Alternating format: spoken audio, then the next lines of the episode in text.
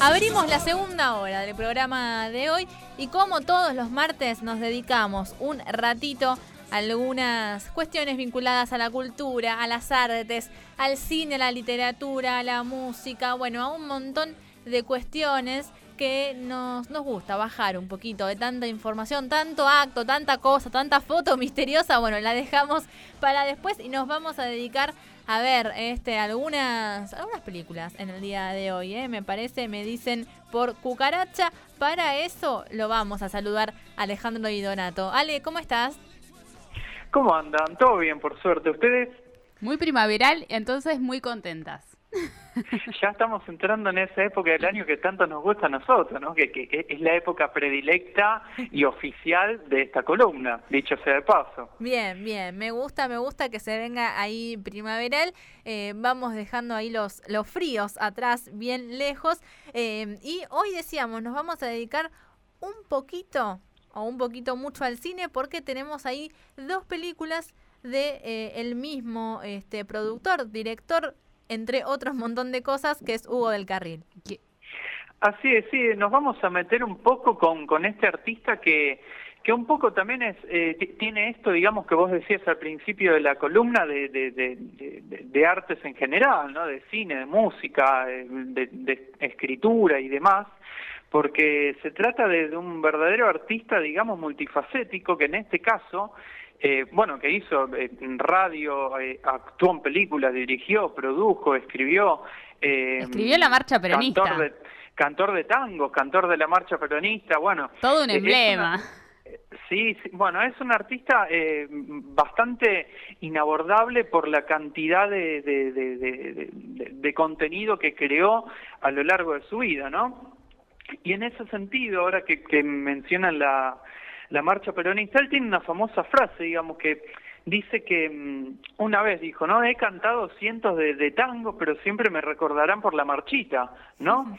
Y, y bueno, pensando en esto, justamente lo, lo importante que fue como cantor de tango, también quedan, digamos, eh, un montón de cosas detrás de, de, de, de, esa, de esa obra y en y, y, una de esas tantas cosas es precisamente su, su, su labor como cineasta, ¿no? Principalmente como director, porque él primero estuvo 10, 12 años trabajando como actor, que actúan decenas de, películas también, y recién a fines de los 40, de, 1900, de década de 1940, decide lanzarse como eh, director y sin exagerar realizó algunas de las... Eh, más grandes películas de la cinematografía nacional, ¿no? Dos de las cuales son precisamente las que trajimos para hablar hoy en esta, en esta tarde, en esta columna. Y si les parece, ya nos metemos de lleno en, estas dos pelis, que son también dos de las más eh, icónicas de, su obra, ¿no? La primera es eh, Las aguas bajan, turbias, eh, una película que estrena en 1952, basada en una novela de Alfredo Varela, que esto ya de, de entrada, digamos, nos marca y nos habla de las de las singularidades que le tocó vivir a, Hugo del Carril en, a lo largo de su vida y en su vida política precisamente, ¿no? Porque él era un reconocido y, expreso eh, peronista, digamos, ya en esta época, para 1952 ya era famoso por haber cantado la marcha, y sin embargo es acusado de...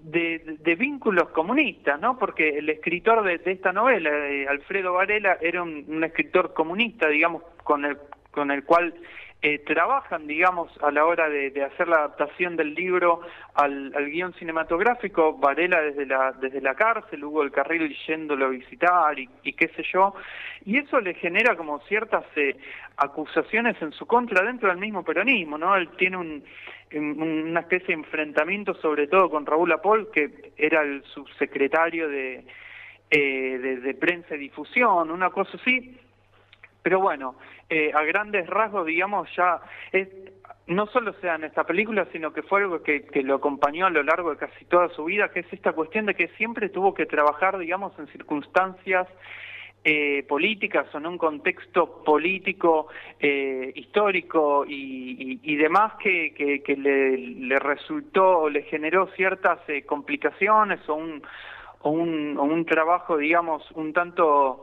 Eh, arduo, ¿no? Pero bueno, si hablamos de, condiciones de, trabajo arduas, son eh, las que más lo son, digamos, son aquellas que se retratan en esta película, ¿no? Que recordamos es Las aguas bajan turbias, que, que trata, bueno, de las condiciones de trabajo en los eh, yerbatales de, de, misiones, de los eh, que tenían los, los eh, mensúes a comienzo, primeras décadas, primeros años del siglo XX.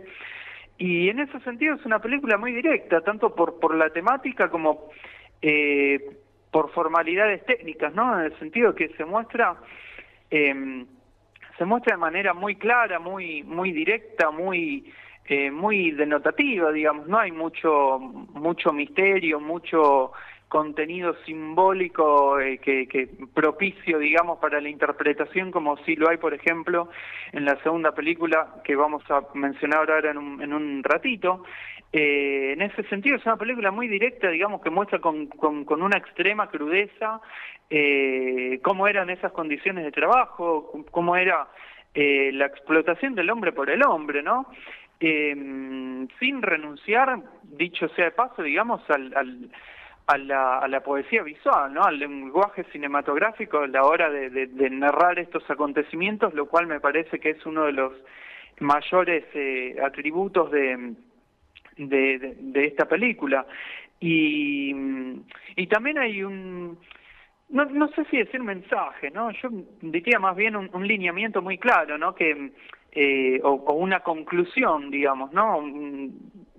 Que, que es... Eh, por parte de los trabajadores, ¿no? De estos trabajadores que son eh, hostigados, digamos, y, y, explotados, digamos, sin, sin ningún tipo de, de, vuelta, digamos, porque lo que es, es, es eso, ¿no? Es un trabajo en condiciones de, de esclavitud prácticamente, que bueno, la, la, propuesta, digamos, que, que plantea esta película es que la única salida, digamos, eh, a este tipo de situaciones está en la unión colectiva, ¿no? En, y en, en, el caso de la película aparece a, a través de la figura de, de los sindicatos, ¿no? Lo cual me parece que, que hace, digamos, que, que esta película, digamos, se inscriba en, en en una en una parte de la obra más más bien de la obra cinematográfica no más uh -huh. bien política en el sentido de duro y, quizás hasta literal del término no porque todo en definitiva es eh, es política. Pero bueno pasando ya a la segunda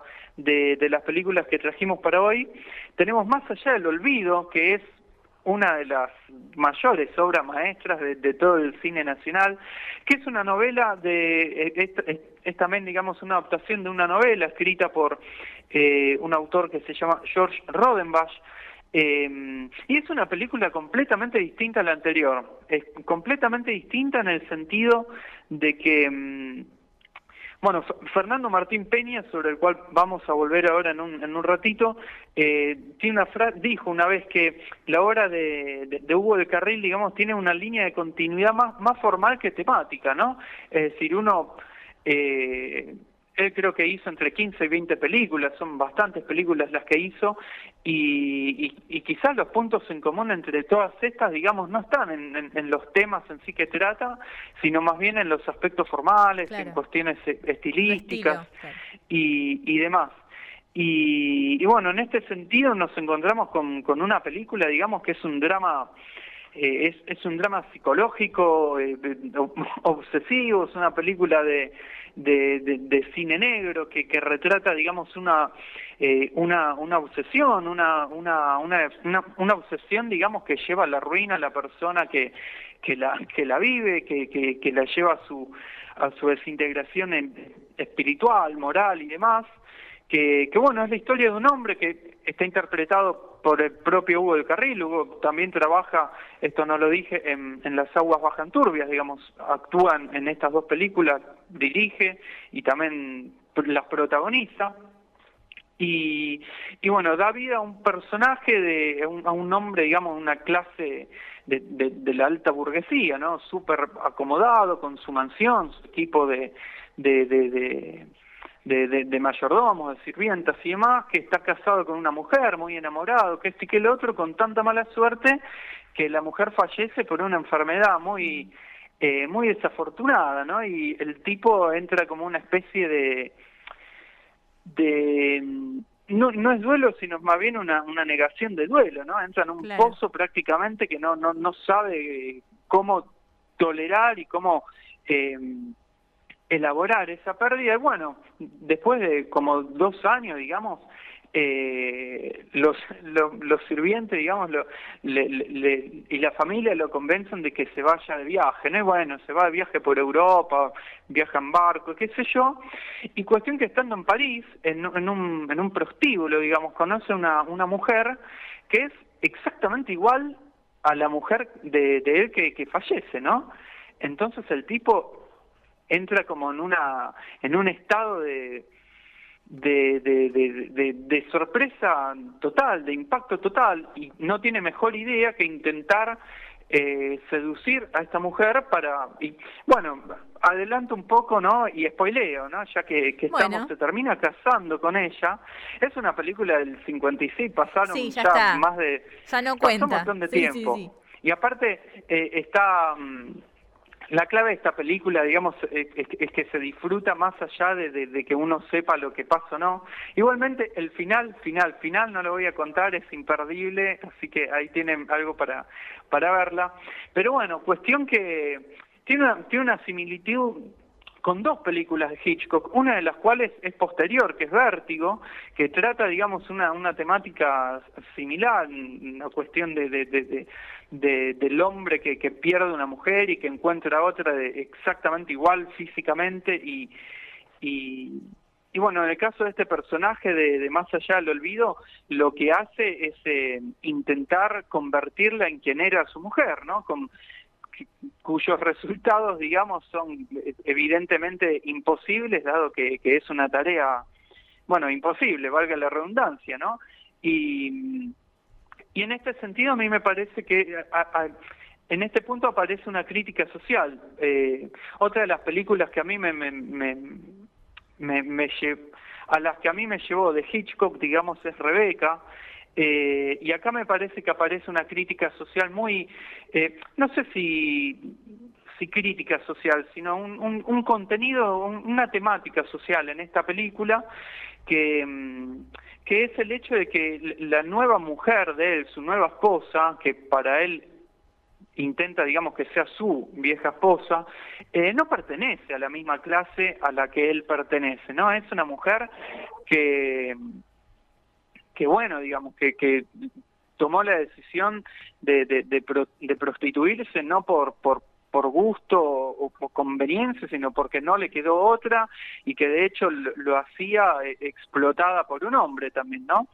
Y, y bueno, cuando la mujer esta llega a la, a la mansión de él y se encuentra con, con los mayordomos y demás, vemos cómo eh, es prácticamente una, una extranjera, ¿no? En ese en ese en ese ámbito. Y en ese sentido digamos es muy muy dura también la película porque este hombre no solo le, le quita su su aspecto físico en el sentido de que le empieza a decir bueno ponete esta ropa hacete este vestido ponete el, el el pelo de de este color maquillate así exacto para que se convierta y adopte, digamos, cada uno de los atributos físicos que tenía su, su mujer muerta, sino que le quite la, la, identidad, ¿no? Porque intenta que, que, se transforme en esa mujer de, de, la, de la alta aristocracia y demás, algo que nunca va a suceder porque esta mujer, digamos, creció y, y conoció otras cosas, ¿no? Así que me parece que ahí hay otra de otra de las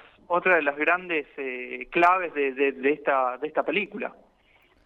Muy interesante. Y estaba pensando también, aparte de las dos películas que nos traías, me quedé, me quedé un poquito con, con la primera, con las eh, aguas bajan turbias, pero porque me, me quedo también un poco con eh, de dónde sale, ¿no? La, la, película que es de ese libro de, de, Alfredo Varela, también qué personaje interesante Alfredo Varela en la historia, ¿no? Y cómo, cómo retrató también eh, la situación de los trabajadores eh, en, el país, en este caso en Misiones.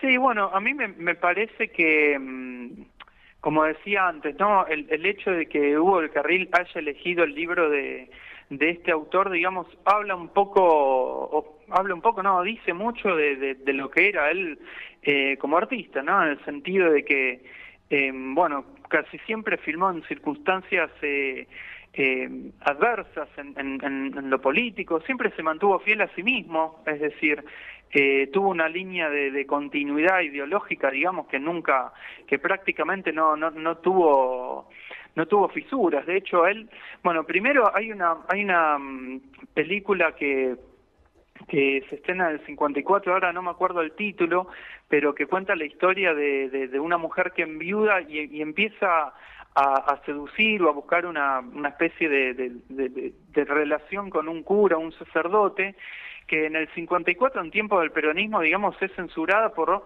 eh, por obscena, ¿no? Y después de, de, bueno, de mucho trabajo y de mover vínculos y qué sé yo, se logra estrenar con tanta mala suerte que sucede el, golpe de, de, Estado y la censura no por obscena, sino porque era la obra de una película de un de un peronista, ¿no? Y en este sentido de que decía de la de la integridad, digamos, de, este artista, dicho sea de paso, cuando eh, sucede, ¿no? Con, con, la Revolución Libertadora en el 55 a, a Hugo el Carril como a tantos otros eh, artistas e intelectuales peronistas lo, lo meten preso, le inventan cargos falsos de malversación de fondos y qué sé yo, y al mes y medio, dos y medio, dos meses lo, lo tienen que lo tienen que dejar libre porque no le encuentran nada, es decir, eh, me parece que más eh, que, más mayor prueba que, que esa, digamos, para, para hablar de, de, la integridad de este artista no eh, no hay. Y, bueno, en ese sentido el, hecho de, elegir trabajar con la novela de, un autor comunista, digamos, me, parece que en definitiva em, habla también de, esta de esta de este mantenerse fiel a sí mismo no y, de ser eh, de ser independiente no de hecho fue un él fue un cineasta independiente eh, porque la mayoría de las películas las las hizo financiando financiándolas él con con dinero propio, así que, qué sé yo, ahí en ese sentido, en una época en la cual no era, no era tan tan o, una práctica tan habitual o conocida como quizás lo fue décadas más adelante en, en Argentina y, en, y en, el, en el devenir del cine argentino, ¿no?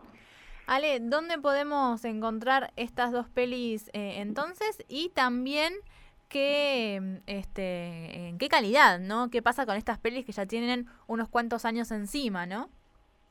Las dos películas están en YouTube para ver, eh, más allá del olvido, están en una buena calidad porque las subieron de a partir de una nueva copia que se hizo hace muy poquito tiempo.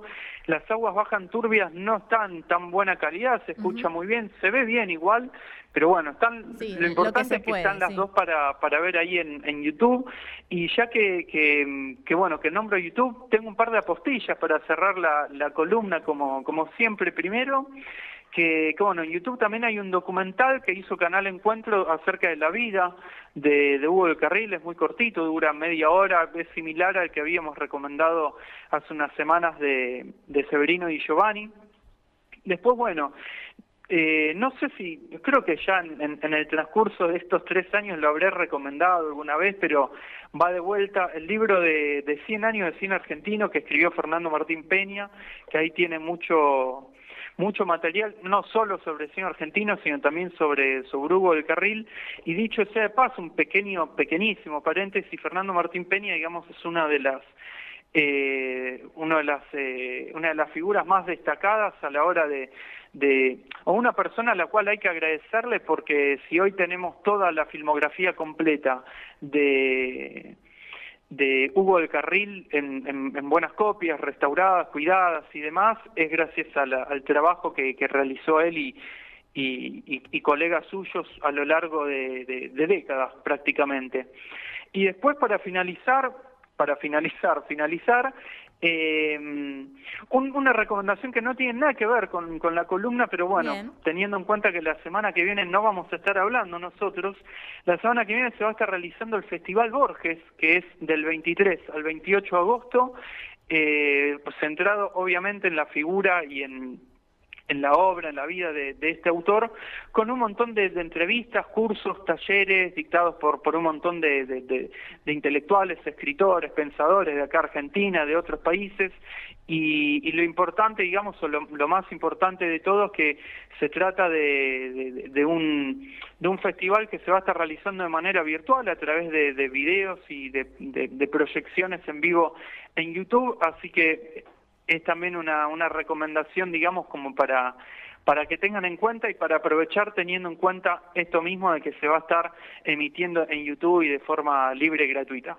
Bien, perfecto. Entonces ahí para la semana que viene que no nos cruzamos al aire, Festival Borges. Entonces además eh, de la recomendación de todo lo que tiene que ver con Hugo del Carril, se suma ahí esta apostilla, un montón de un montón de cosas que tenemos para estas próximas semanas, así que Ale, gracias y nos encontramos en 15 días, veremos con qué cuestiones más, porque si se viene el festival encima, no sé, no te quiero, no te quiero sugestionar a ir por ahí, pero bueno, te dejamos ahí el libre albedrío para que nos sorprendas en 15 días.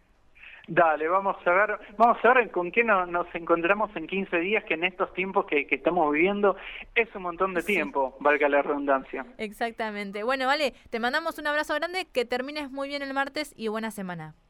Dale, abrazo enorme, suerte. Pasaba Ale Di Donato, nuestro columnista de arte, de culturas, de cine, de literatura, de música, bueno, siempre con alguna cosita nueva nos, nos viene Ale acá al aire de todo otra vez para recomendarnos aire, que ya está llegando Regina a promediar esta segunda horita porque 25 minutos pasan ya de las 5 de la tarde. ¿Cómo pasa el tiempo? Pasa volando, así que nos queda el último tramo, nos queda hablar un poco de algunas iniciativas que se van a estar presentando en la legislatura bonaerense, nos queda hablar también de algunas noticias del oeste, todo eso en el 93.9 y en el 90.7 hasta las 6 de la tarde estamos acá. Un viaje recurrente a un destino impredecible. ¿Qué es lo que va a ocurrir? Todo, todo, todo otra vez. ¿Cuándo terminará esto? De lunes a viernes desde las 16. Ya deberías saberlo.